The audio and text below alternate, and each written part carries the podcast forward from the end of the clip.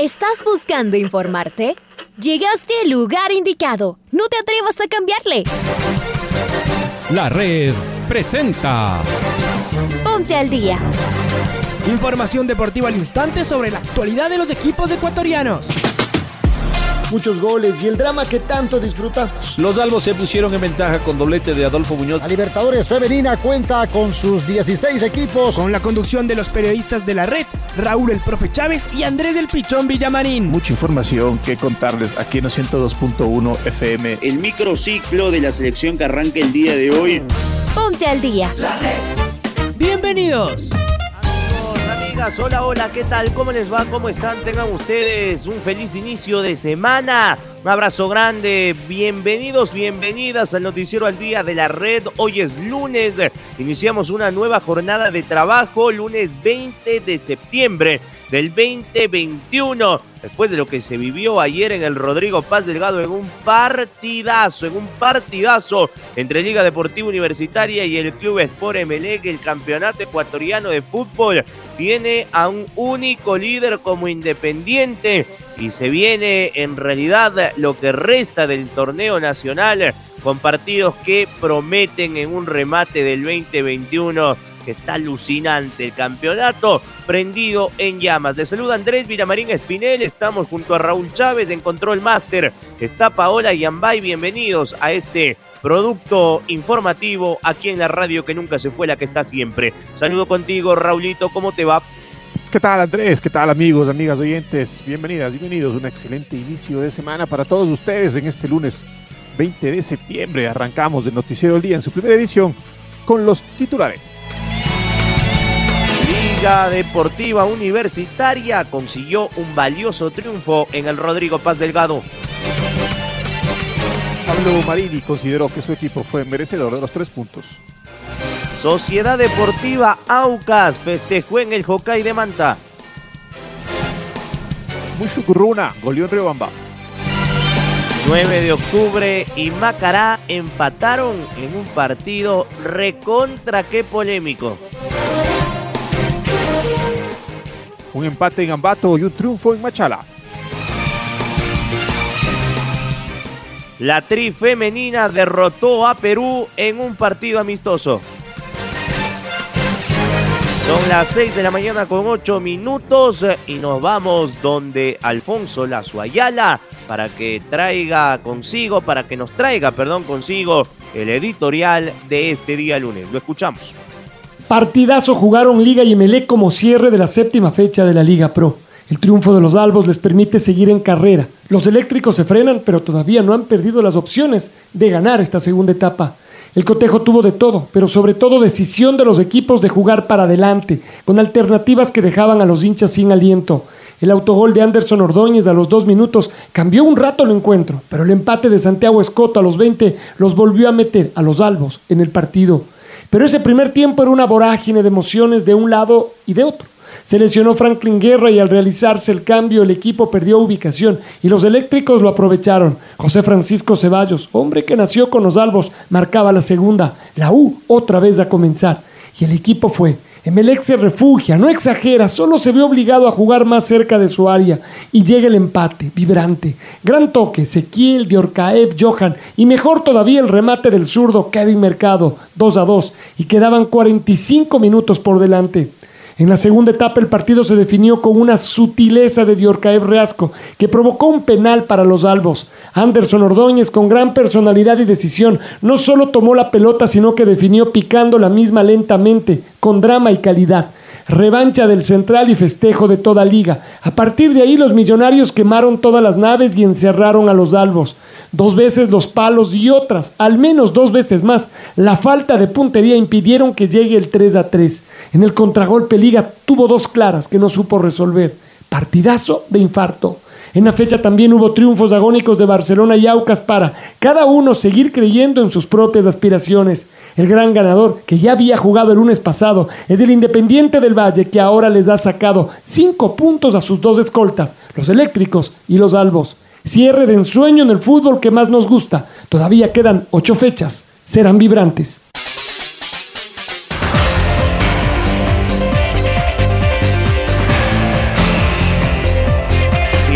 realidad, como dice Alfonso, promete lo que se va a venir en el Campeonato Ecuatoriano de Fútbol en un torneo vibrante.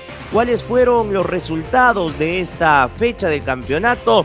Recordarán ustedes que la jornada arrancó el pasado lunes después de arreglarse el tema arbitral y el Independiente del Valle ganó en el Olímpico Atahualpa 3 por 1 a la Universidad Católica.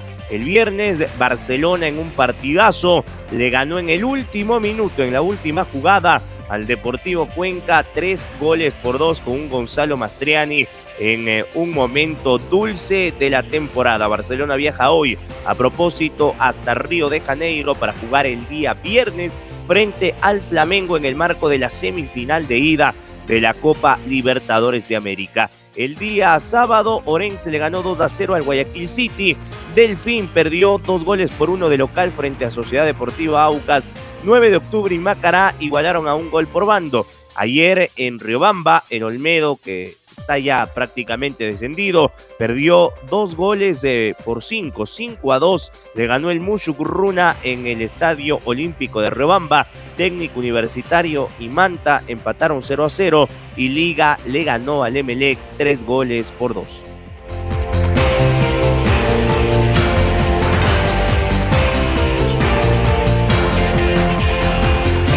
Y Liga Deportiva Universitaria venció el día de ayer en Melec. Los albos estuvieron abajo en el marcador en dos ocasiones, pero lo remontaron y sumaron tres valiosos puntos en su aspiración de ganar la etapa. Estamos con Patricio Javier Díaz, quien nos va a la información. Pato, buen día, ¿cómo estás? Amigos y amigas de Noticiero al Día, ¿cómo están? Liga Deportiva Universitaria derrotó a Emelec por tres goles a dos en partido jugado en el estadio Rodrigo Paz Delgado la noche de este domingo. Los eléctricos se pusieron en ventaja en el marcador a los 3 minutos gracias a un autogol de Anderson Ordóñez. Más adelante, a los 20, un hermoso cabezazo de Santiago Escoto puso igualdad en el compromiso. Pero a los 31, José Francisco Ceballos marcó el 2 a 1 dando nuevamente la ventaja al equipo porteño. A los 37, Kevin Mercado con hermoso remate cruzado de zurda puso el 2 a 2. En la segunda parte, jugando 18 minutos del segundo tiempo, Yorgay Reasco se internó en el área y Lucas Sosa lo agarró de la camiseta. El juez Rodi Zambrano marcó penal, que lo convirtió Anderson Ordóñez con un preciso remate, engañando al portero Pedro Ortiz. De esta manera, los albos sumaron tres puntos que le permiten ubicarse en la tercera ubicación de la tabla de posiciones con 14 unidades, igual que Clubes por Meloc, pero con menor gol diferencia. El líder del torneo es Independiente del Valle, que tiene 19 unidades en el próximo partido. Liga Deportiva Universitaria visitará a Manta el próximo miércoles a las 15 horas. Para el Noticiero al Día, informó Patricio Javier Díaz. Muy bien, eh, miércoles dijiste, Pato, me parece que estás ahí equivocado con el dato. El partido será el próximo sábado a las 20 horas en el Estadio Hokai. Vamos con el profesor Pablo Marini, que dijo el DT de los centrales. Lo escuchamos. Eh, creo que Anderson viene trabajando muy duro después de la lesión que tuvo en la rodilla. Estaba muy bien eh, y realmente eh, nosotros lo veíamos muy bien previamente a que juegue ahora de titular. Ahora se dio esta ocasión de que Punti estaba expulsado y la verdad que lo hizo de, excelente forma, como casi todos, realmente fue muy bueno y realmente yo destaco fundamentalmente la, personalidad, la actitud eh, y jugar con la identidad que ya vamos adquiriendo. Eh, contra un rival muy difícil, muy duro y creo dominar los 75 minutos con posibilidad de, de hacerle muchos goles. Y después sí, nos defendimos y creo que nos defendimos muy bien si fallamos en las contras que realmente podríamos haberlo liquidado.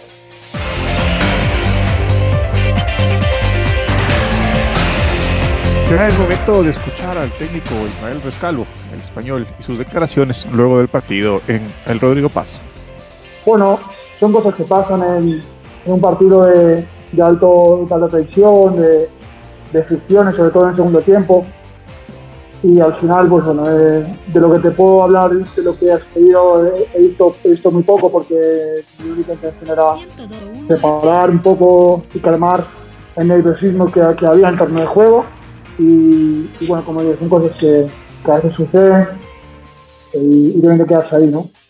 Y respecto a la, primera pregunta, Eh, si bien es cierto que gran parte del primer tiempo y, los primeros compases del segundo, del segundo acto nos, nos costó un poco eh, buscar, buscar la, fórmula de, nuestro estilo, que, es algo que sí que se vio claramente en los últimos 25 minutos, de la intención de, tener el balón, de atacar, de someter al rival y hacer que, el día de Quito en su estadio, pues desde el minuto 20 del primer tiempo, eh, haya perdido tiempo y haya quemado eh, el ritmo para, para evitar el, mayor dominio de, Melec.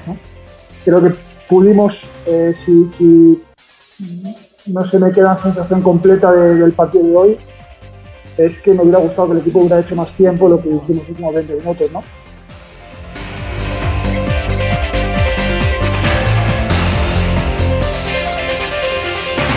Vamos ahora con Aucas, ¿ah? porque el ídolo del pueblo consiguió un importante triunfo en su visita al Estadio Cocay de la ciudad de Manta. Los orientales se impusieron al Delfín y siguen peleando por escalar en la tabla para jugar un torneo internacional en la siguiente temporada. Triunfazo del Aucas, ¿qué me dices Marquito? ¿Cómo te va Marco Fuentes? Bienvenido.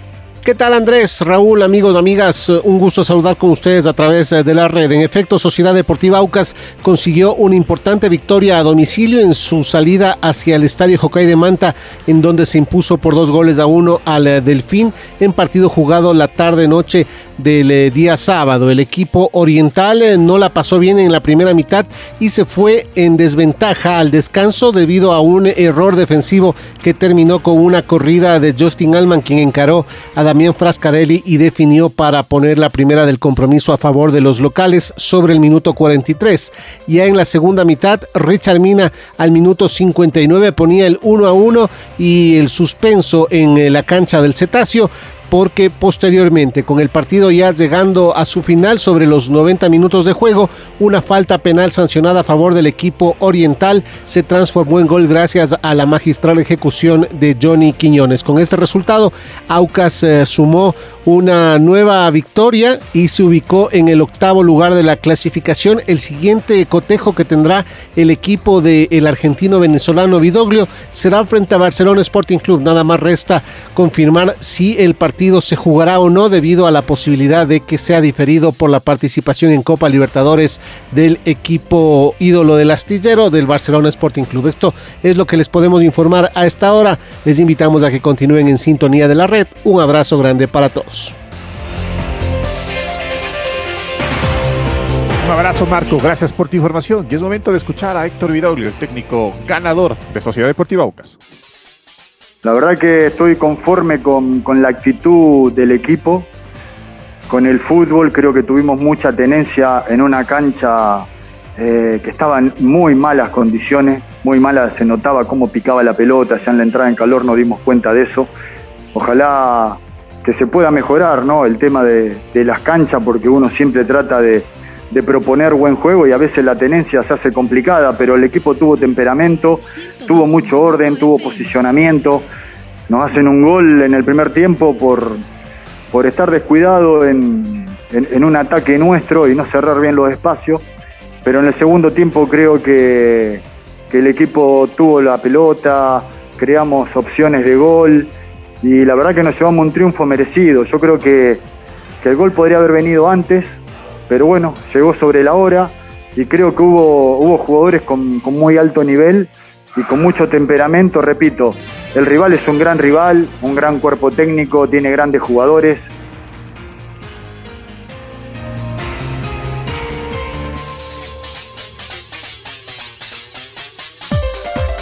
Muy bien, las palabras de Héctor Vidoglio, el DT Oriental. ¿Qué dijeron en la otra vereda? ¿Cuál fue el punto de vista de Montemurro, el DT del Dolphin? ¿Qué dijo el estratega Cetacio? Lo escuchamos.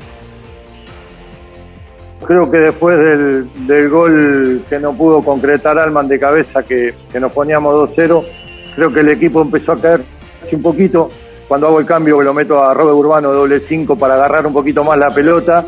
Y bueno, ahí tuvimos una de Janner que no sé qué es lo que le pasó, que la quiso tirar para atrás. Tuvimos tres o cuatro opciones de gol. Y esto es fútbol, es la ley del fútbol. Cuando uno puede hacer el gol y si te descuidas como nos descuidamos en el último segundo, es muy probable que termine así. Se pisa mucho, por eso está tan dañada la cancha, no le dan tiempo a recuperarse. Pero bueno, es para los dos, eh, para, para el AUCA y para el Delfín, el piso es el mismo. Pero bueno, no hay que echarle la culpa a nadie, sino hay que hacerse cargo de, cómo, cómo, uno tiene el equipo y cómo lo plantea. Y bueno, es la ley del fútbol, como, como dije recién, cuando erras goles en algún momento te, lo hacen y bueno, termina como terminó de la peor manera, porque no faltaba nada ya.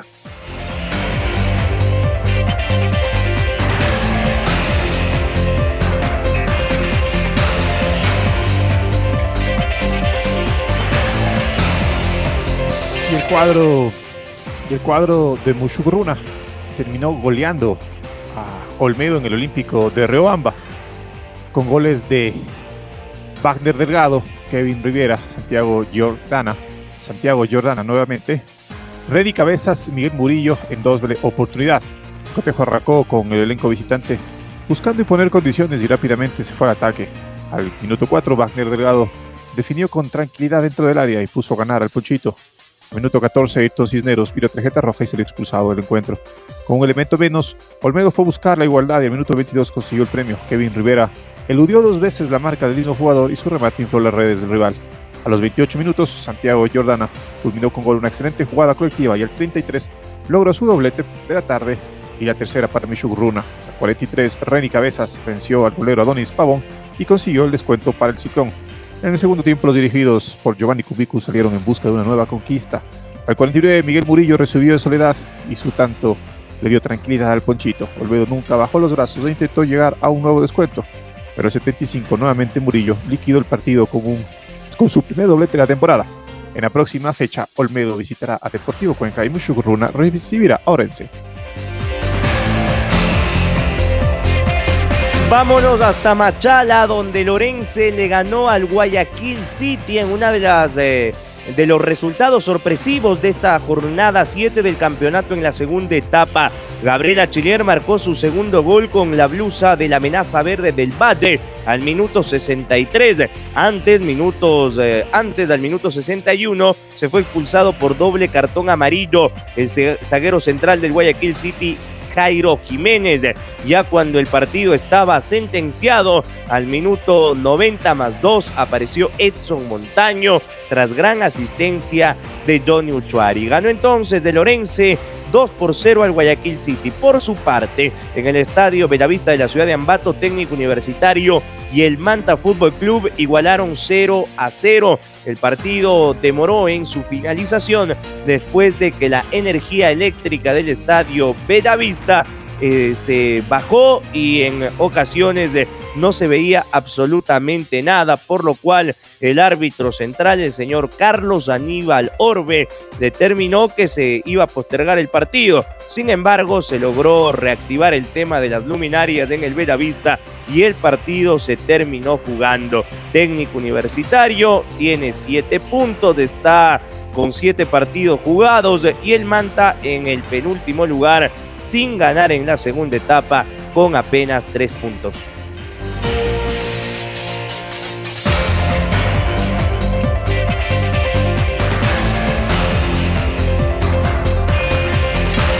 El cuadro de Macará rescató un empate en su visita al Super 9. Consiguió un empate 1 a 1. Las llegadas durante la primera mitad fueron patrocinadas por los locales. Dani Cabezas probó en varias ocasiones con disparos de media distancia a balón parado y bien jugado, pero Pucheta, el arquero de Macará, estuvo atento. La respuesta a la cita llegaron por las bandas, pero con pocas posibilidades de disparo largo.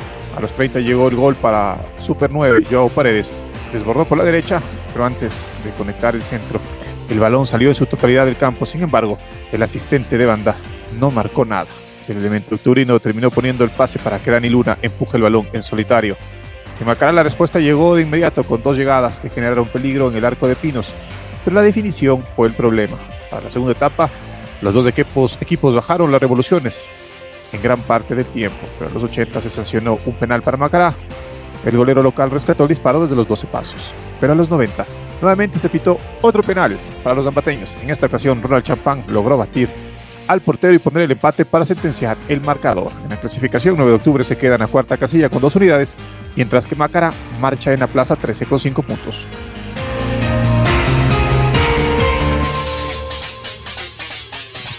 Muy bien, ¿cómo quedaron los numeritos al cierre de esta séptima fecha? Independiente es puntero, 19 puntos más 11, seguido de Melec, 14 puntos y 8 de gol diferencia. Liga ya es tercero, también con 14 puntos, tiene dos goles menos que el Melec, que tiene más 8. Liga tiene más 6. Guayaquil City, 13 puntos y 2 de gol diferencia.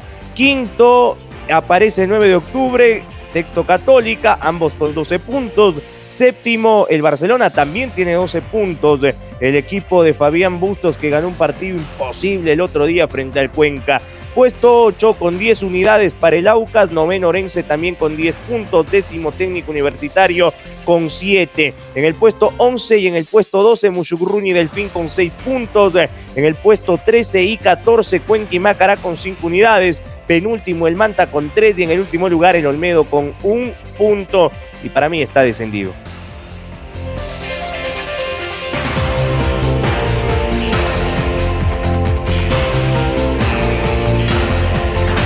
Y escuchemos a Miguel Salazar, el presidente del cuadro de Macará, lo que dijo sobre los árbitros, sobre toda esa acción polémica. Ya les comentábamos que abrió el marcador para el cuadro 9 de octubre, luego de que el balón salió en su totalidad. Escuchemos, ayer habló con Reinaldo Romero Sin Agenda. Seguir pensando en esto hace, hace mucho daño, me quedo en medio de, de de todo, eh, de que de la pesadilla que vivimos, pasamos a la alegría en el minuto final, eh, pero más allá de eso no se puede ignorar lo que está pasando, me quedo con los mensajes de los macariños. Yo puedo admitir eh, que a lo mejor el árbitro no haya visto la jugada, pero es imperdonable lo del, lo de, lo de, Leña, sin estar en el estadio lo vio todo el país a través de la televisión. Y obviamente existe indignación eh, en toda la gente del deporte, la gente sana, la gente eh, que quiere que quiere el fútbol ecuatoriano. Y el día de ayer en horas de la noche en el entretiempo mismo había recibido ya el llamado de dirigentes del fútbol ecuatoriano eh, porque la verdad era terrible lo, que estaba pasando en la ciudad de Guayaquil y ellos tienen ellos tienen la capacidad de hacer un paro de suspender no quiero irme en contra de la parte humana eh, de los árbitros, pero lo único que quiero decirles es que la situación de los equipos es más complicada que la de los árbitros.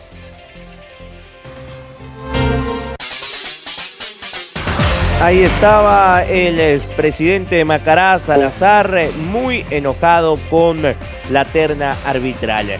Vamos con eh, Maite Montalvo, no está del otro lado porque la selección femenina de fútbol derrotó a Perú con solitario gol de Nicole Charcopa. Este compromiso forma parte de la preparación de las tricolores para la Copa América 2022. Maite Montalvo, bienvenida. ¿Qué tal Andrés y Raúl? Un fuerte abrazo para ustedes. Empezamos esta semana con noticias y también hablando de la selección femenina porque la Tri derrotó a Perú en un partido amistoso. La selección femenina de Ecuador se impuso 1 a 0 sobre Perú en este partido amistoso que se jugó el sábado en el Estadio Banco Guayaquil Independiente del Valle.